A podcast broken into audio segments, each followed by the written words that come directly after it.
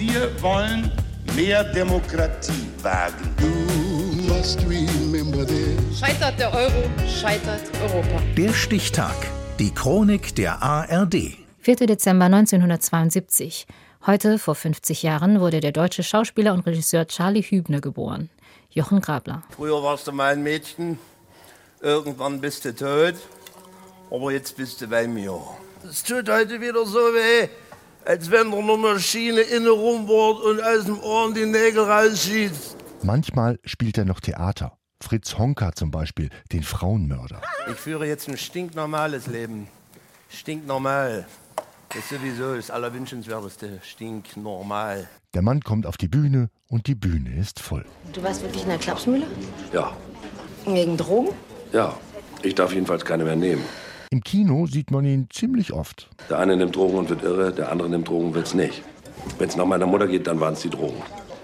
Und er macht die Filme besser. Am meisten sieht man ihn aber im Fernsehen. Sie wissen überhaupt nicht, worum es geht? Nehmen Sie doch bitte wieder Platz, Herr Buko. Bukov! Ich heiße Alexander Bukov. Wie fuck off! Und wieder ist das Publikum hingerissen. Ganz egal, ob dieser über 1,90 Meter Koloss als Kommissar Bukow berserkerhaft ausrastet, ob er gebrochene Typen spielt, maulfaule Mecklenburger, knallharte Manager. Charlie Hübner kann das. Nein, vielmehr, er scheint tatsächlich wirklich zu sein, wen er da gerade eigentlich nur darstellt. Mit Preisen und Auszeichnungen fangen wir gar nicht erst an, da sitzen wir morgen früh noch hier. Seine Mecklenburger Heimat in der muffigen DDR wird irgendwann zu eng. äh, hyperaktiv, immer viel geredet, laut geredet, immer heiter. Also ich war eher ein schnelles, zappeliges, zerstreutes Kind, was aber immer wusste, was es wollte. Er will in die weite Welt hinein und hat historisches Glück. Er ist 17, die Mauer fällt. Plötzlich eröffnen sich gewaltige Möglichkeiten, wobei er das Ereignis selbst nach einer alkoholseligen Feier glattweg verpennt hat. Er sitzt auf dem Weg zur Schule mit Kopfschmerzen im Zug in die Kreisstadt. Und dann sitzen mir gegenüber zwei stadtbekannte Trinker und dann sagt der eine, es ist morgens 6.10 Uhr, ne? Der Zug fährt ab 6.10 Uhr und dann sagt der eine zum anderen, sag mal, ah, da werden fest mal nach West-Berlin rüber. Und dann sagt der andere, jo, wenn es nicht das Sozialgeld da ist, fahr ich rüber, dann guck ich mir mal den Westen an. Und man denkt so, oh, mein Kopf ist weg, aber die beiden sind immer noch Hacke, ist das abgefahren. Schauspielschule, Engagements in Berlin, Frankfurt am Main, Zürich, Köln, doch nirgendwo fasst er richtig Fuß. Hübner stürzt ab, voller Selbstzweifel. Auch als ich dann aus Berlin weg bin nach Frankfurt am Main, ich bin krachend gescheitert seelisch, weil das System mir komplett fremd war.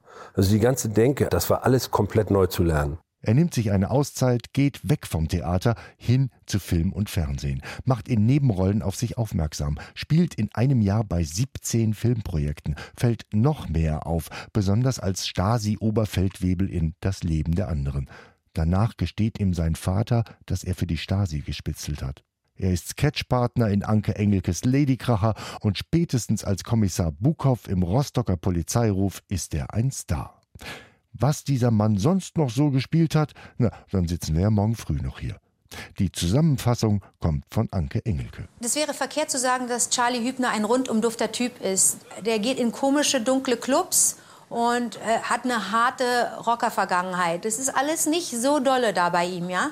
Problem ist, dass ich ihn kennengelernt habe und ihn erstmal nur super fand. Und es ändert sich auch gar nicht. Ich habe nichts zu beanstanden, Herr Hübner.